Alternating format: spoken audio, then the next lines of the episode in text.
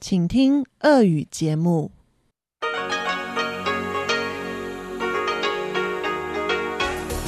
В эфире Международное радио Тайваня.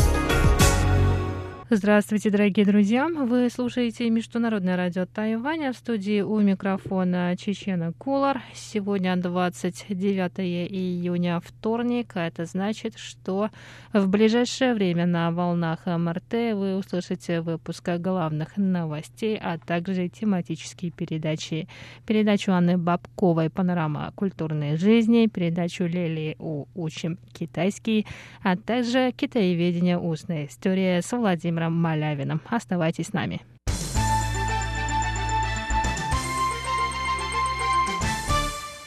А сейчас новости. Центральный противоэпидемический командный пункт сообщил сегодня о 54 новых местных случаях заражения коронавирусной инфекцией COVID-19 и 8 скончавшихся больных.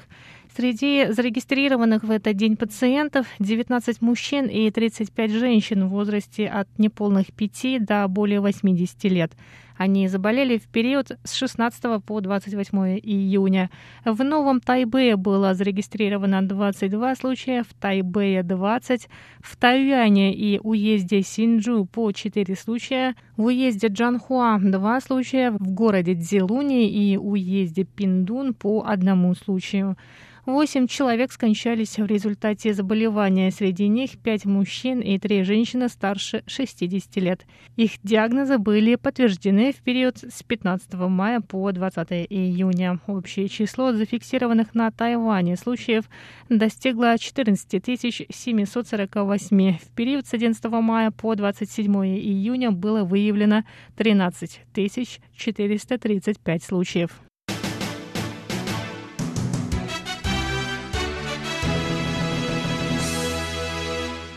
Представитель Тайваня в Соединенных Штатах Америки Сяо Би Ким выразила уверенность, что переговоры двух стран, назначенные на 30 июня, пройдут успешно. Сяо добавила, что переговоры на основе рамочного соглашения о торговле и инвестициях укрепят двусторонние экономические отношения.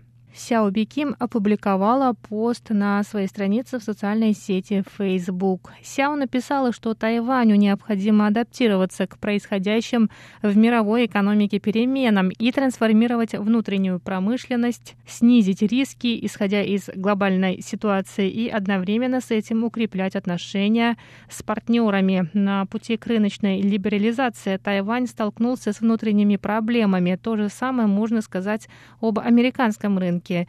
Перед тем, как начать переговоры с Соединенными Штатами Америки о подписании двустороннего торгового соглашения, Тайваню необходимо принять во внимание американскую точку зрения, чтобы обе стороны остались в выигрыше. В повестке переговоров, которые пройдут в среду, вопросы об изменении климата, о зеленой и цифровой экономике и цепи поставок – Кроме того, Тайвань надеется на сотрудничество с американскими фармацевтическими компаниями в разработке вакцин.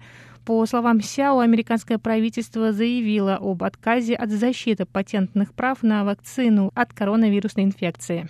Тайвань и США разделяют общую цель победы над пандемией, и страны смогут обменяться мнениями по этому вопросу в ходе предстоящих переговоров. Переговоры на базе рамочного соглашения о торговле и инвестициях впервые прошли в 1995 году. С 1995 по 2016 годы Тайвань и США провели 10 встреч в верхах, однако вплоть до этого года власти США отказывались от возобновления переговоров. Предстоящие тайваньско-американские переговоры подверглись критике со стороны Китайской Народной Республики. Пресс-секретарь Министерства иностранных дел Китайской Народной Республики Ван Вэньбинь сообщил в середине июня, что Китай категорически протестует против каких-либо официальных контактов между США и Тайванем.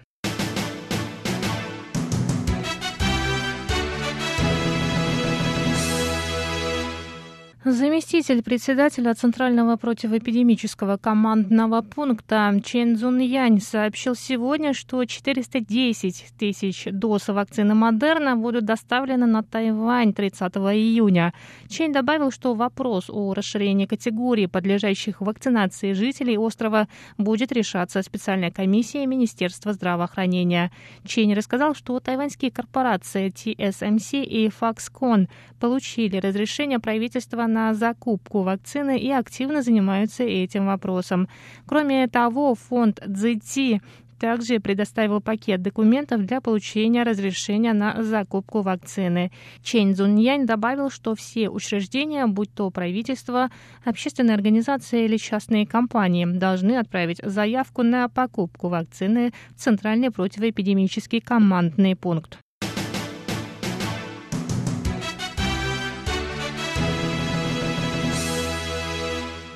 Пресс-секретарь Министерства иностранных дел Китайской республики Тайвань Джоан Оу заявила сегодня, что власти задействуют все рычаги, чтобы получить как можно больше вакцин. 由于疫苗的采购 Вопросы о закупке, перепродаже, пожертвовании и транспортировке вакцин требуют решения многих сложных и специализированных задач. Поэтому мы просим жителей острова отнестись к этому с пониманием. В этом процессе необходимо преодолеть многочисленные трудности и решить технические вопросы. Как только станут известны детали о пожертвовании вакцин другими странами, Министерство иностранных дел сразу же сообщит об этом общественности. ОУН напомнила, что США, Япония и Литва пожертвовали Тайваню вакцины. Независимо от объема пожертвования, этот жест говорит о заботе, которую эти страны выражают в отношении тайваньцев.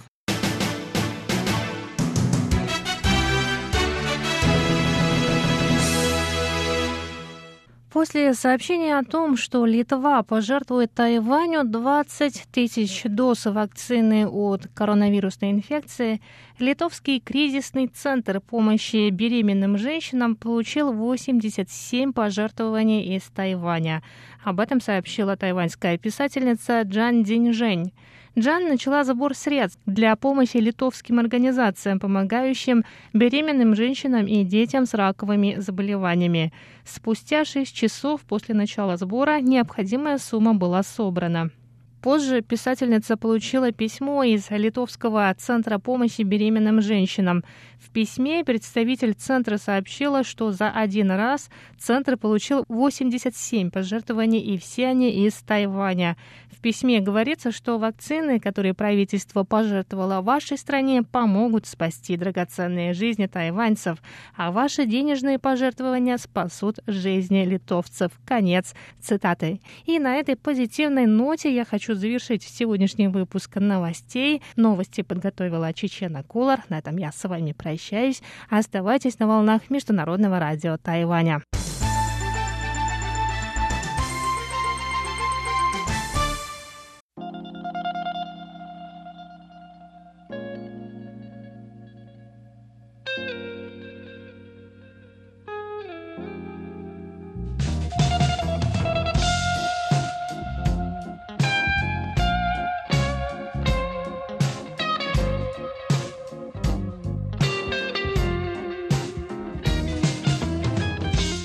Здравствуйте, дорогие радиослушатели! В эфире Международное радио Тайваня. Вас из тайбэйской студии приветствует ведущая Анна Бабкова. Вы слушаете мою передачу «Панорама культурной жизни». Я, честно признаться, скучаю по посещению музеев, выставок они на Тайване закрылись где-то в середине мая из-за вспышки коронавируса здесь, на острове. И сейчас уже почти июль, они остаются закрытыми. Все эти меры по закрытию музеев вводились относительно внезапно. Ну, не сказать, что неожидаемо, но это происходило очень быстро. И в мае почти каждый день были какие-то новости о новых мерах. И так уж получилось, что сама об этом не зная и не подозревая, я в самый последний день работы Тайбэйского музея изящных искусств, который находится здесь, на Юаньшане, рядом с нашей радиостанцией, я посетила там выставку. И, признаться, это одна из а, немногих выставок, которые я действительно считаю, что нужно посещать вживую. А вот очень большое количество других выставок можно без труда перенести в онлайн-пространство. И сегодня я с вами хочу отправиться на поиски искусства в онлайн. Раз все закрыто, я подумала, а что будет, если я на китайском напишу «Выставка искусства. Смотреть онлайн».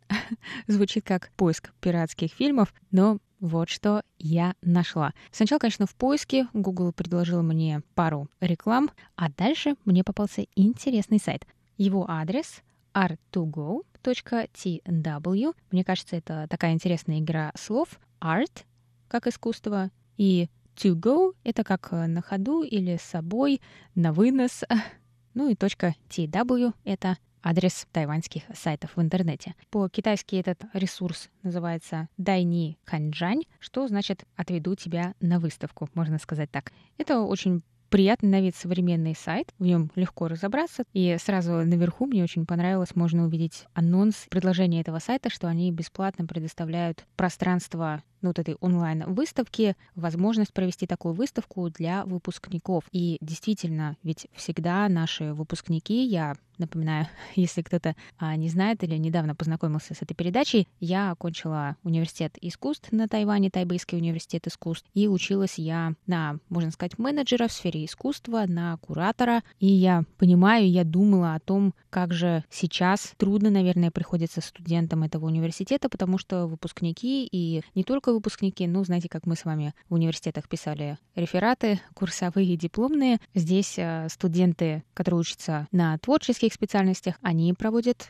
Вместо этого выставки и в университетские годы во всех моих соцсетях всегда были анонсы какой-то новой выставки от ребят из моего университета. А что же им делать сейчас? И идеи онлайн-выставок, выставок в онлайн-пространстве меня привлекали очень давно, еще как раз со времен учебы. Потому что, как выяснилось, найти пространство не так легко, и еще сложнее его себе материально позволить. Потому что ну, цены могут быть довольно кусающиеся на эти выставки. Но, сами понимаете, студентов зачастую таких денег не водится. Ну и еще одна проблема, о которой я думала, которую решает проведение выставки в онлайне, это транспорт. Когда я лично была куратором и курировала одну выставку для фотографа, я помню, как тяжело было выбрать пространство, чтобы туда было несложно доехать, потому что бывает, что пространство совершенно чудесное, подходящее для вашей выставки, но находится оно, о, как далеко.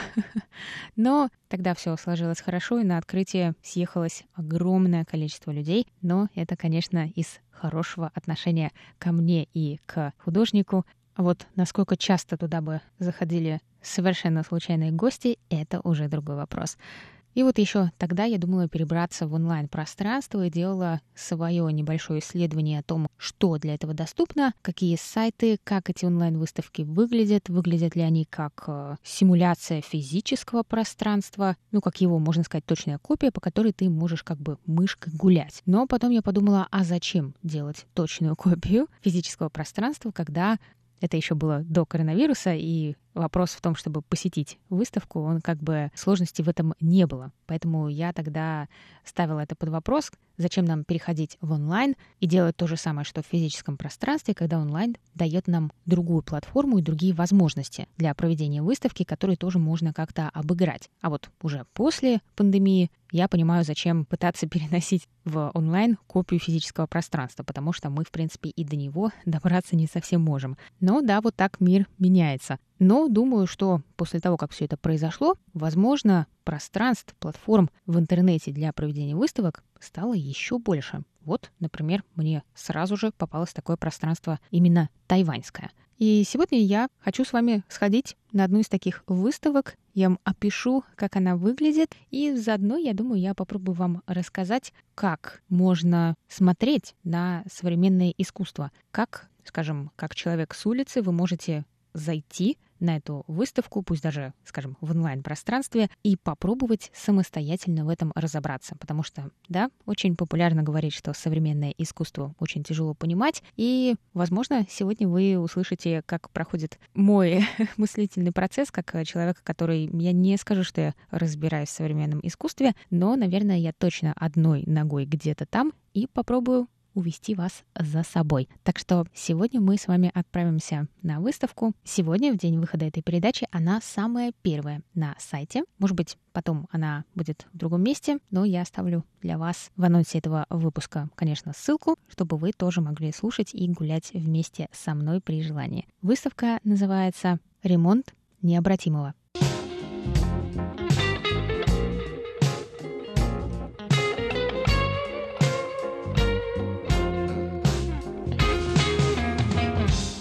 И нажимая на главную картинку, мы попадаем на первую страницу выставки, и это фотография, на которой написано, и это фотография, на которой написано английское название этой выставки Mending the Irreversible, такими неоновыми, белыми, как бы светящимися буквами, а на фоне стена, от которой отваливается краска. И это не случайно, потому что сегодня мы в основном будем говорить про некий дом. Но не буду забегать вперед, а пройдусь с вами как бы от начала до конца. И сначала мы видим текст, рассказывающий об этой выставке, об ее идее, кураторскую заметку. Она всегда есть у каждой выставки, рассказ именно куратора о проводимой выставке. И сначала эта заметка представлена на китайском, а потом на английском. И вот, что здесь говорится. Родина — это земля. Ретроспективный тур неудачливого художника. Это будет передвижная выставка, которая физически проедет север,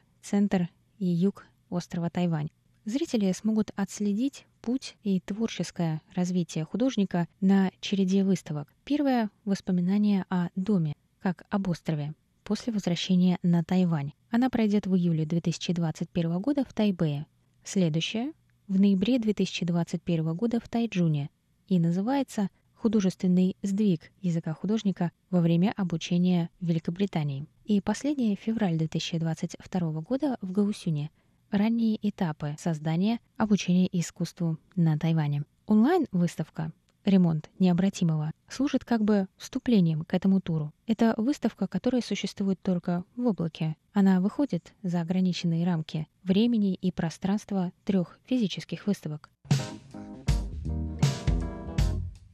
И после этого нас знакомят с художником и с куратором. Художника зовут Ерликая Кэн У. Это его художественный псевдоним и настоящее имя Линь Кэн У.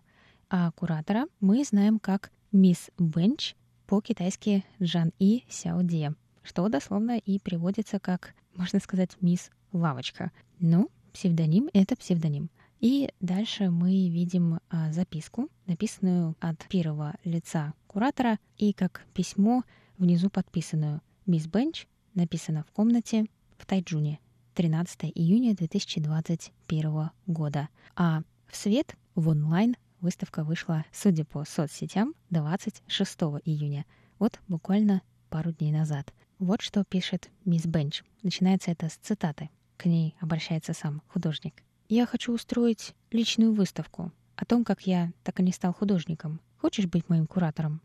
Так началась наша работа с Кен У, с этой романтичной и неприкрытой откровенности. Кен и я вместе учились в Великобритании. Мне казалось, что он всегда смотрел на свою работу с неким презрением и подшучивал над ней, как влюбленный, которому вроде хочется показать свои чувства, но при этом он боится быть отвергнутым и поэтому прикрывает все шутками. Я помню, как однажды в обед я спросила, «Кен, а ты когда-нибудь хотел сменить карьеру? Ведь искусство не единственный путь». Тогда он застыл на секунду и спокойным тоном и очень серьезным лицом, которого я никогда прежде не видела, ответил. «Я понимаю, что часто кажется, что я насмехаюсь над своими работами, но на самом деле я очень серьезно отношусь к каждой из них. Я не могу просто перестать. Я занимаюсь этим уже больше десяти лет. Вот так два года спустя, когда я услышала, что Кен вернулся на Тайвань и сказал, что он собирается закончить свою карьеру художника, я удивилась, но мне было интересно. Мне кажется, такой человек просто не может перестать быть художником. У него нет такого выбора. Но больше всего меня заинтересовало его отчаяние. Отчаяние в возвращении домой. Отчаяние в том, как он уверен, что Тайвань и его семья не дают ему места, чтобы показать его таланты, словно на этом острове нету места таким смелым мечтам. Это случилось и со мной. Я как куратор имею удовольствие работать с художниками, чтобы встречаться лицом к лицу и разрушать или экспериментировать с такими вопросами. Эта работа посвящается тем, кто все еще страдает в поисках своего пути художника. Мисс Бенч, Тайджун, 13 июня 2021 года.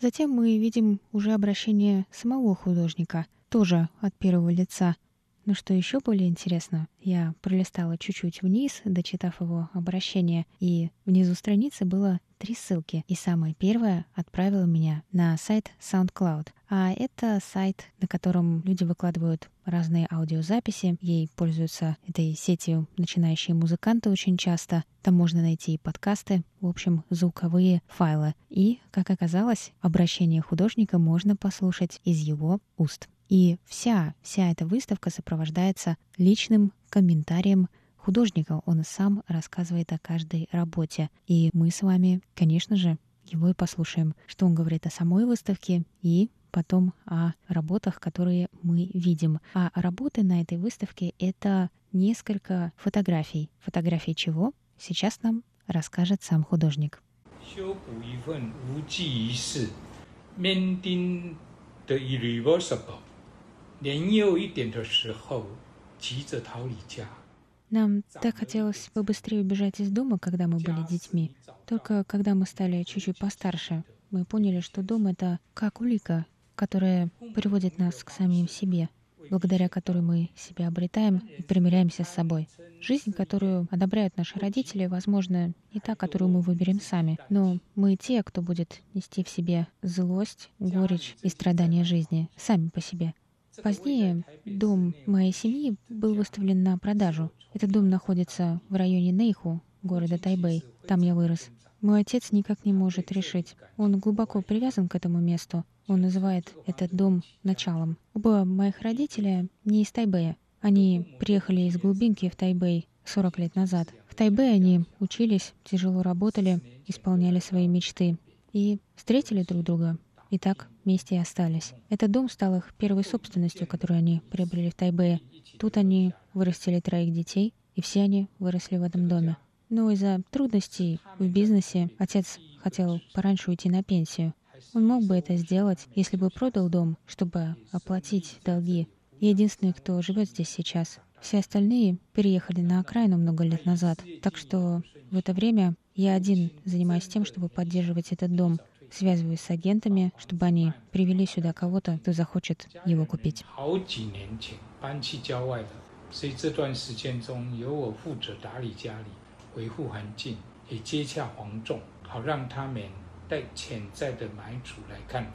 И после этого мы можем начать гулять, так сказать, по выставке.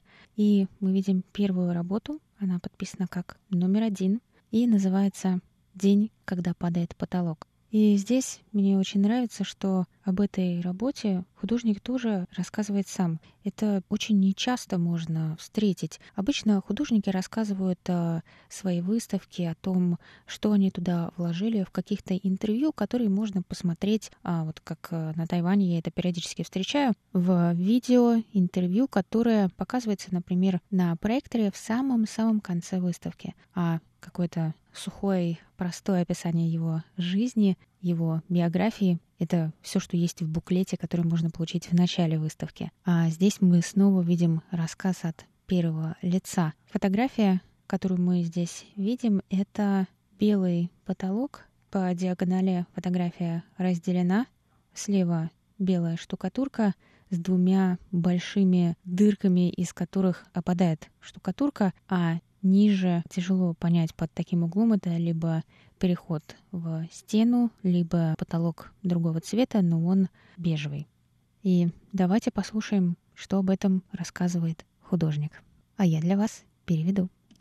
几个礼拜前的晚上，我在房间里听见客厅传来一声物品坠落的迹象。 Несколько недель назад, поздно вечером, я услышал громкий звук, исходящий из гостиной, словно что-то падает.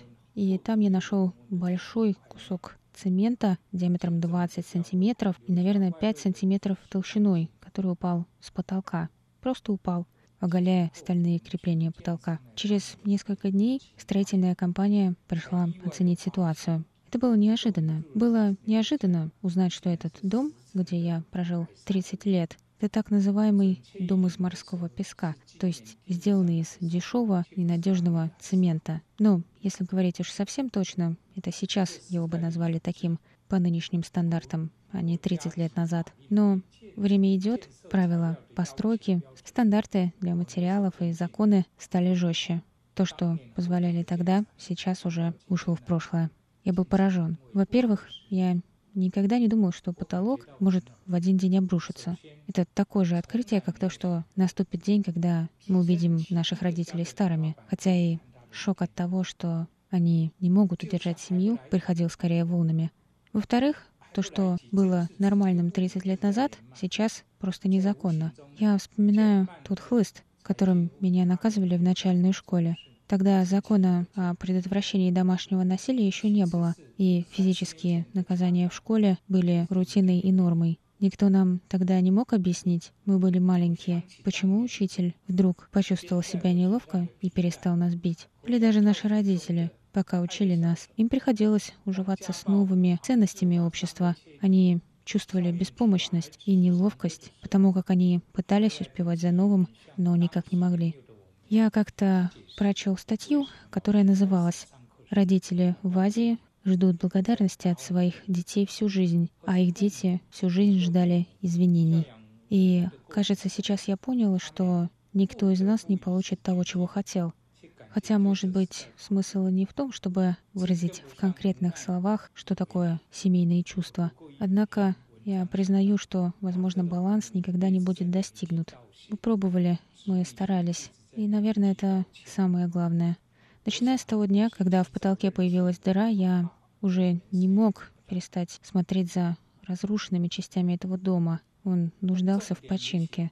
Я стал видеть те детали, которые приносили мне боль. И теперь я начинаю этот путь, чтобы все починить. Я знаю глубоко в душе, что неважно, сколько я потрачу на ремонт, ничего не выйдет. Прошлого не починишь. Но я все еще люблю искусство. И для меня будет честь, если зрителям придется по душе моя история. Ну а если нет, я примирюсь с собой в любом случае. 过去的事不会再有有办法就这样修复完毕。可我对艺术品还是有一份信念与执着。如果有人能透过视觉对这些故事有所共感，那是我的荣幸。可如果没有，那也就也就当这是我 在和自己和解构成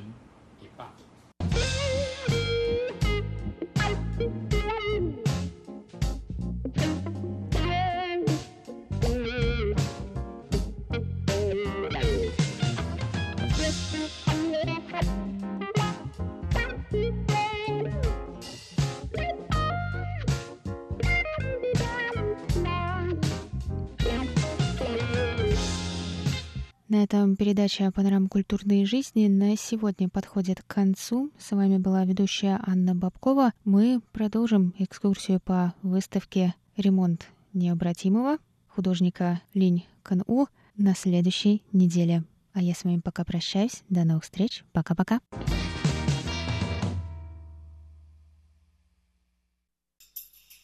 你好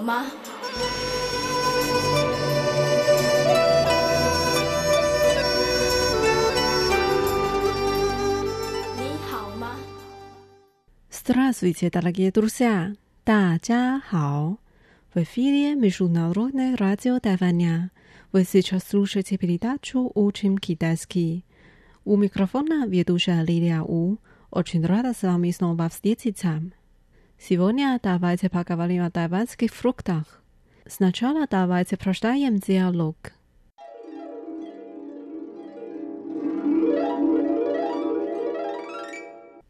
Какие фрукты тебе больше всего нравятся? 你最喜欢哪种水果？Мне нравится виноград, арбуз и манго. 我喜欢葡萄、西瓜和芒果。Я тоже люблю манго. Тайванские манго сладкие и ароматные. 我也爱吃芒果。 台湾的芒果又甜又香。Однако говорят, что из-за эпидемической ситуации многие фрукты не продаются。但听说最近因为疫情的关系，很多水果都滞销了。В это время мы должны есть больше тайванских фруктов, чтобы помочь фермерам преодолеть трудности。这时候更应该多吃台湾的水果，帮助农民渡过难关。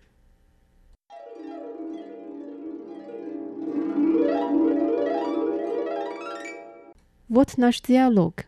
Теперь давайте разучим отдельные фразы и слова. Первая фраза. Какие фрукты тебе больше всего нравятся? 你最喜欢哪种水果？对，你，你，nravится，喜欢。喜欢，больше всего нравится，最喜欢，最喜欢 ，какой，哪种，哪种，фрукты，水果，水果，какие фрукты？哪种水果？哪种水果？ 你最喜欢哪种水果？Вторая фраза. Мне нравится виноград, арбуз и манго. 我喜欢葡萄、西瓜和芒果。Мне нравится。我喜欢。 我喜欢 vinegrate 葡萄葡萄 arabus 西瓜西瓜一 han han manga 芒果芒果，我喜欢葡萄、西瓜和芒果。Дальше. Я тоже люблю манго.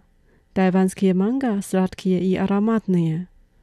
我也爱吃芒果。台湾的芒果又甜又香。 Я тоже，我也，我也。Любит，爱，爱。Есть，吃。吃台湾的芒果，台湾的芒果，台湾的芒果 ，slatky，甜，甜，aromatne，香，香，slatky i aromatne。又甜又香，又甜又香。我也爱吃芒果。台湾的芒果又甜又香。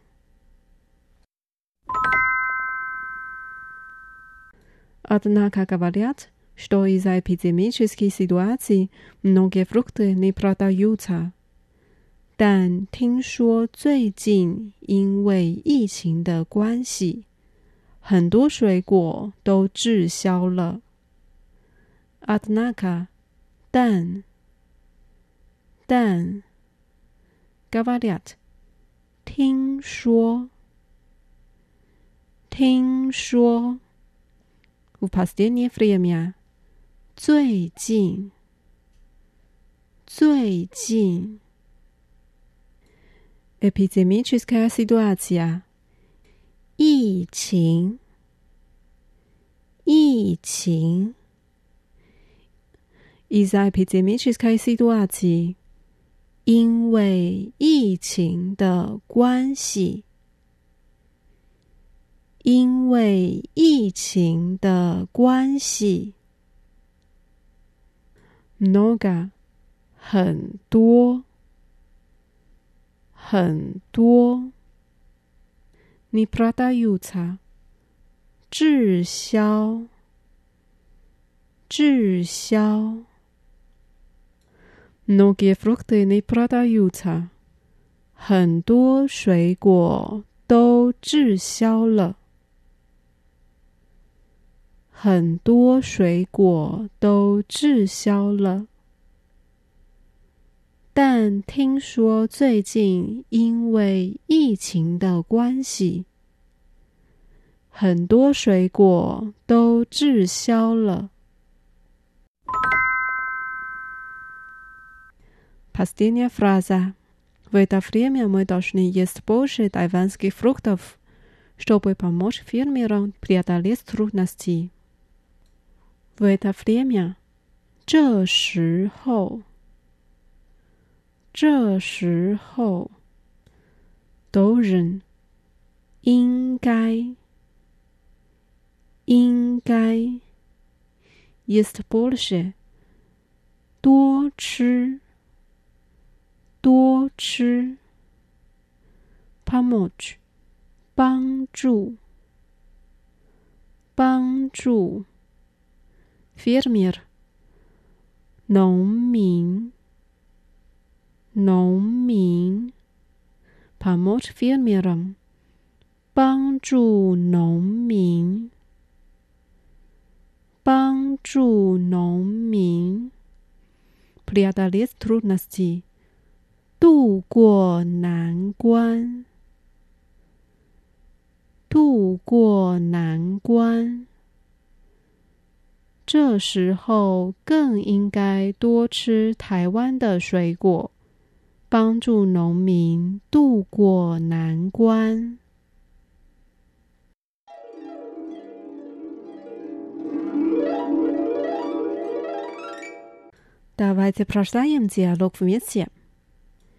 你最喜欢哪种水果？我喜欢葡萄、西瓜和芒果。我也爱吃芒果。台湾的芒果又甜又香，但听说最近因为疫情的关系，很多水果都滞销。这时候更应该多吃台湾的水果帮助农民渡过难关。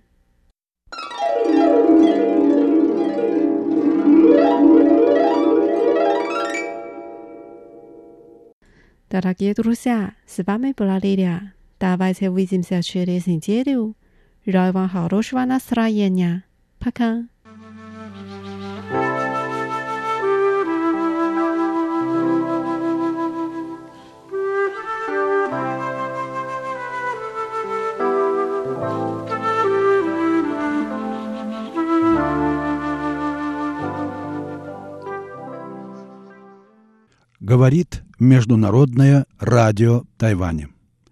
Здравствуйте, дорогие радиослушатели. В эфире передача «Китаеведение. Устная история». У микрофона Владимир Малявин. А сегодня мы, наконец, дошли до окончания путевых дневников Василия Михайловича Алексеева.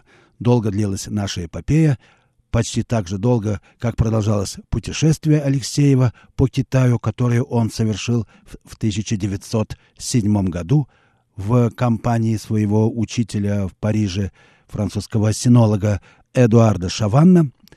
Итак, мы дошли до последних страниц дневника Алексеева. Напомню, что этих, на этих страницах он, э, во-первых, высказывает свои взгляды на китайскую литературу. Взгляды в своем роде очень интересные.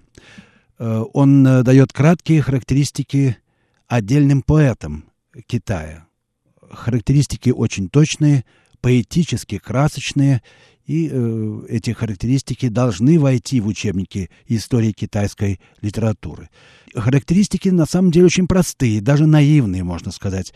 В них еще нет ничего от позднейшей усложненности литературоведческих исследований, а именно там нет никаких слов о форме, о структуре, о подсознательном, бессознательном и тому подобных вещах, как нет, в общем-то, и реального исторического видения, исторического фона этих произведений. Честно говоря, э, эти характеристики, этот подход Алексеева к китайской литературе напоминает мне оранжерею, в которой стоят такие красивые цветы, они выращены любовно садовником, перед цветами таблички – с кратким указанием их особенностей. Вот Пушкин, у него аромат такой-то. Вот Лермонтов, у него аромат такой-то и так далее. Это такое школьное, я бы сказал, понимание. Очень, по-своему, очень привлекательное, интересное, но вот такое в своем роде школьное и, как я сказал, по сути своей наивное, сентиментальное. Но между тем, вот оглядываясь сейчас на историю, собственно, изучения китайской литературы в Советском Союзе, должен сказать, что оно оказало, конечно, огромное, даже решающее влияние на становление советской школы китайского литературоведения. И у этой школы были, конечно, свои большие достоинства, а вот среди недостатков я бы отметил как раз невнимание или даже непонимание исторических э, факторов или исторических условий литературного творчества или недостаточное понимание этого. Я часто сталкивался с тем, что даже маститые наши ученые, всю жизнь занимавшиеся творчеством какого-то китайского поэта, очень плохо представляли себе реальные исторические условия его жизни. Они были не нужны, потому что все проходит через вот эту оранжерею нашего воображения, личного воображения, оно ведь, конечно, не просто с Луны свалилось, оно является плодом очень долгого и тщательного изучения, безусловно, но оно вот сентиментальное. И получается Китай. Китай в исполнении, так сказать, восприятии того или иного ученого. В этом нет ничего плохого, но в этом есть и своя ограниченность. Ну, пожалуй, я закончу на этом свою краткую оценку литературоведческого подхода Алексеева.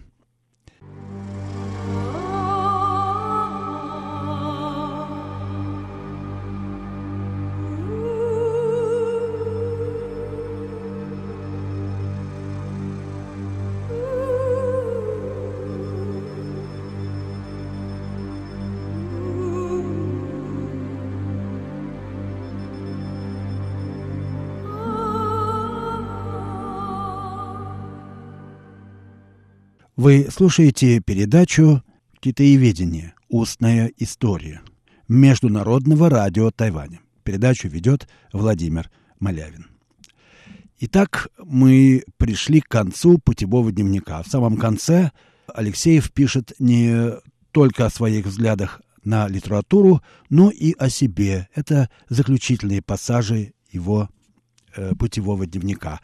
Из этого описания можно увидеть, что Алексей, во-первых, закончил университет в 1902 году. Полтора года он работал э, частным преподавателем, гувернером и так далее, а в 1904 году получил возможность выехать в Англию и в Европу на стажировку, на исследовательскую работу, где он провел довольно долгое время – полтора года примерно, он пишет об этом так, что э, Британский музей, Оксфорд, Кембридж, потом Париж. Огромное чувство удовлетворенности. Весь день в науке. Свободное личное расписание. Непрерывный рост знаний и впечатлений. Читаю, слушаю, занимаюсь. Запоем. В этом был и минус, отмечает про себя самокритично Алексеев, читать все подряд, от темы к теме, по принципу «все надо знать» – ошибка. Ошибкой было и то, что я слишком рано взял курс на подготовку к профессорской деятельности. Надо было сначала сосредоточиться на ученом исследовании, ибо сначала ученый, а потом профессор. И только так. Ошибки мои, продолжает Алексеев, это результат моего темперамента. В страстном увлечении я легко теряю масштабы. Но этот же темперамент, как палка о двух концах, в то же время и источник всех моих достижений. Ну что же, он очень справедливо и трезво оценивает себя. Именно темперамент, наверное, то самое слово, которым можно было бы описать вот то, что я назвал оранжерейным подходом к литературе. Это ведь прежде всего чувство, восприятие, характер, темперамент, нрав. Вернемся к э, дневнику Алексеева. В самозабвении работы, пишет он, я не замечаю ни времени, ни труда. От этой напористости зависит и быстрота моей работы. Я люблю работу, я рабочий энтузиаст. Что хорошо в вас, это ваш энтузиазм, говорил мне часто Шаван. Помогают мне, конечно, и трудовые навыки моей рабочей семьи. И вот 906 год, Пекин год напряженнейшей борьбы за овладение языком и текстом, занятия с китайскими учителями.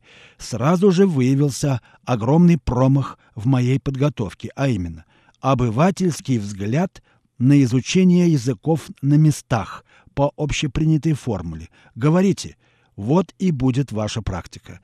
Хочу добавить от себя, очень соответствует тому, что я понимаю под изучением иностранных языков и всегда говорю студентам, не надейтесь на то, что, поехав в страну, вы просто так между делом научитесь языку. Это требует особого внимания и большого усердия. Язык, пишет дальше Алексеев, нельзя рассматривать как механическую сумму слов. Язык – это культура народа, и эту культуру надо изучать обводными каналами из мировой литературы предмета, из обширнейших и разнообразных введений. Все же я могу теперь сказать, что овладел китайским языком, пишет Алексеев, и разговорным, и классическим текстом. Я от текста беру теперь все и стараюсь сцепить новое в общую систему и ассоциировать это новое с предыдущими знаниями. Так человек неизвестный все ближе и ближе поворачивает к вам голову и, наконец, прямо смотрит в глаза. Я смотрю теперь в глаза тексту. Это результат напряженнейшей и сосредоточенной работы над собой. Очень ценные, по-моему, э, наставления для молодых китаеведов, да и вообще для тех, кто изучает иностранные языки серьезно.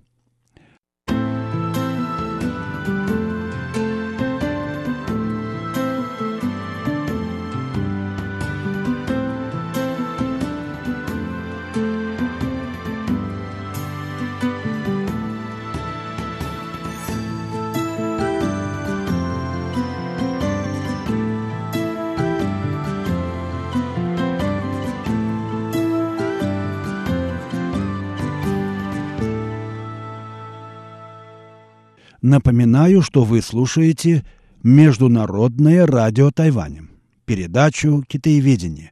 Устная история».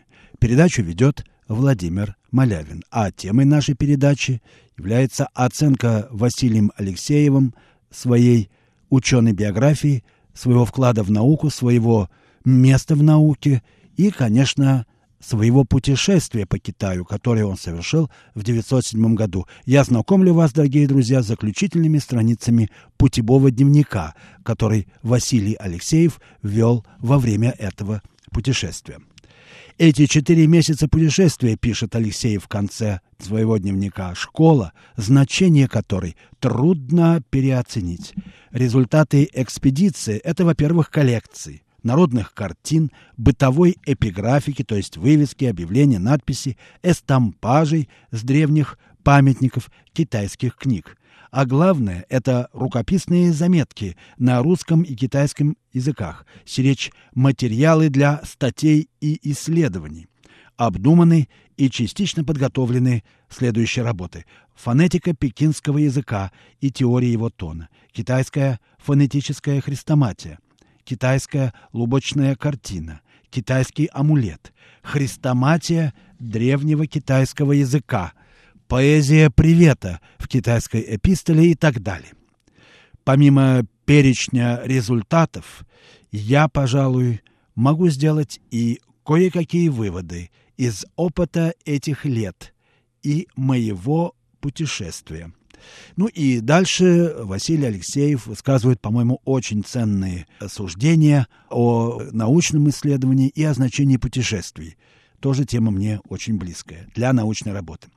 Идеал научного путешествия, пишет он, уничтожить белое пятно на географической карте Земли по разным ее отделам, будь то вулканы, океаны, злаки, культуры, земли и люди. Поэтому только организованное и подготовленное путешествие может принести науке пользу. Только разрушая свои предрассудки и ярлыки, можно выйти из опыта путешествия зрячим, а не слепым.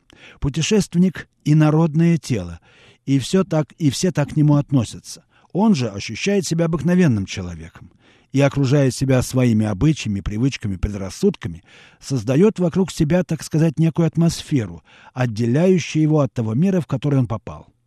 И за непонятностью чужого невольно просится свое, сравнивается своим, как с абсолютной нормой, и приклеивает ярлыки на свой манер. Поэтому видимое неподготовленным путешественником, будучи реальным само по себе, расшифровывается им только причудливо. Отсюда все наивные и безграмотные книги о Китае с описанием китайских обедов, приемов, этикетов, похожие на описание сумасшедшего дома человеком в здравом уме и твердой памяти. Вольтер писал, «Путешественник обыкновенно крайне недостаточно знает страну, в которой находится. Он видит лишь фасад знания. Почти все, что внутри, ему неизвестно. Путешествие — это текст, но более сложный. Человек не дает оперировать над собой э, с такой же методичностью, как над текстом. Тут сказывается чуткость к эксплуатации. Не хотят быть объектом курьеза. Даже деньги не помогают. Путешественник недоумевает, как это ради науки не позирует перед его камерой. Нужен такт, нужно умное и доброе отношение к людям.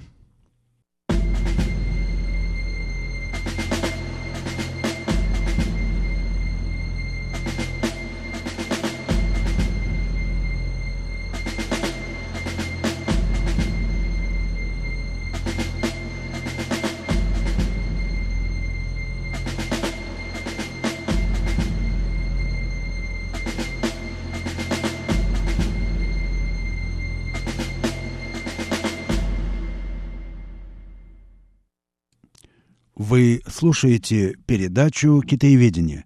Устная история» Международного радио Тайваня. Передачу ведет Владимир Малявин. В этой передаче я знакомлю вас с заключительными пассажами путевого дневника выдающегося отечественного китаеведа Василия Михайловича Алексеева. Алексеев совершил свое путешествие по Китаю в 1907 году. И вот что он пишет о результатах своего путешествия. Нужно уметь видеть, обдумывать, наблюдать, и наблюдать не простым, а, так сказать, вооруженным глазом. Надо серьезно, трезво изучать культуру, язык, нравы, быт, искусство страны. И только в результате изучения все экзотическое, необычайное, смешное становится понятным, связанным причинностью. Наука стремится развенчать оригинальное, превратив его в общечеловеческое, расширив базу для более высокой пирамиды, изучения всего человечества в едином научном масштабе. Но желая понять китайскую культуру, надо сохранить ее как неповторимую, оригинальную систему человеческого мышления. Либо да погибнет как курьез, но да воскреснет как мировая личность. Путешествие по Китаю, созерцание его в оригинале, овладение разговорным языком как средством более глубокого знакомства с народом, аналитическое исследование текста плюс усвоение интуиции образованного китайца, изучение литературы, фольклора, религии – все это развернуло передо мной величественную картину китайской культуры. Я хочу быть китаистом-культуроведом по принципу наибольшего и наилучшего охвата китайской культуры. Всей своей будущей деятельностью я хочу всячески расширять русло, соединяющее культуру Китая с нашей культурой. Показать и пропагандировать огромный и прекрасный, незнакомый нам мир. Я буду бороться с пессимистическим девизом Киплинга «Восток есть Восток и Запад есть Запад». Эти близнецы никогда не встретятся. Напротив, я убежден, что встреча близнецов состоится и откроет огромную перспективу всему человечеству. Реакция западной души на душу Востока и наоборот создаст новую жизнь, новых людей, новую культуру. Я счастлив именно этим синтезом, ибо, повидав Китай, его людей, изучая его великую культуру, перерождаешься заново, вмещаешь в себя, в свою плоть и кровь, еще один мир, еще одну жизнь. На этом заканчивается путевой дневник Василия Михайловича Алексеева, который он вел в 1907 году. К этим заключительным словам, мне кажется, просто нечего добавить. Я готов подписаться под каждым предложением. Да, в этом состоит смысл и цель работы китаеведа – вместить в себя да и вообще любого исследователя культуры, вместить в себя еще одну жизнь, еще один мир, ибо человек бесконечен, безбрежен, и он должен вместить в себя бесчисленное множество миров. Вы слушали передачу «Китаеведение. Устная история». Ее подготовил Владимир Малявин. Я прощаюсь с вами, дорогие слушатели. Всего вам доброго. До следующих встреч.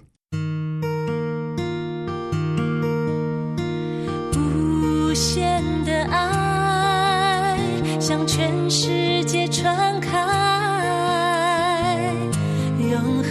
的关怀来自他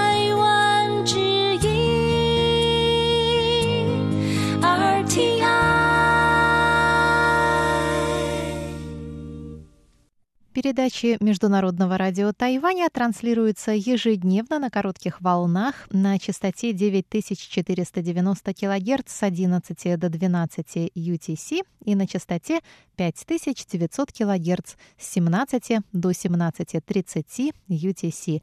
Все наши передачи можно слушать на сайте ru.rti.org.tw и в мобильном приложении RTI To Go. До новых встреч на волнах русской службы МРТ.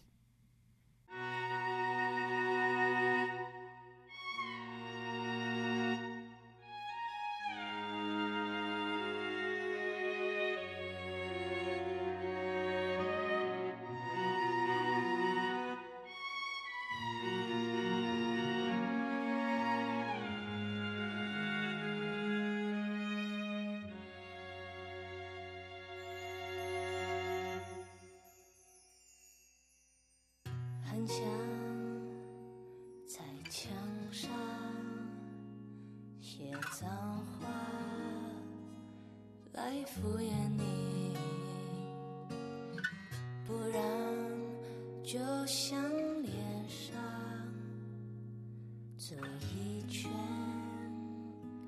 来停止这混乱我们翻来又覆去我也走不太进去。那无。坚不摧过去的围墙。就算我能看得穿，就算透明像月光。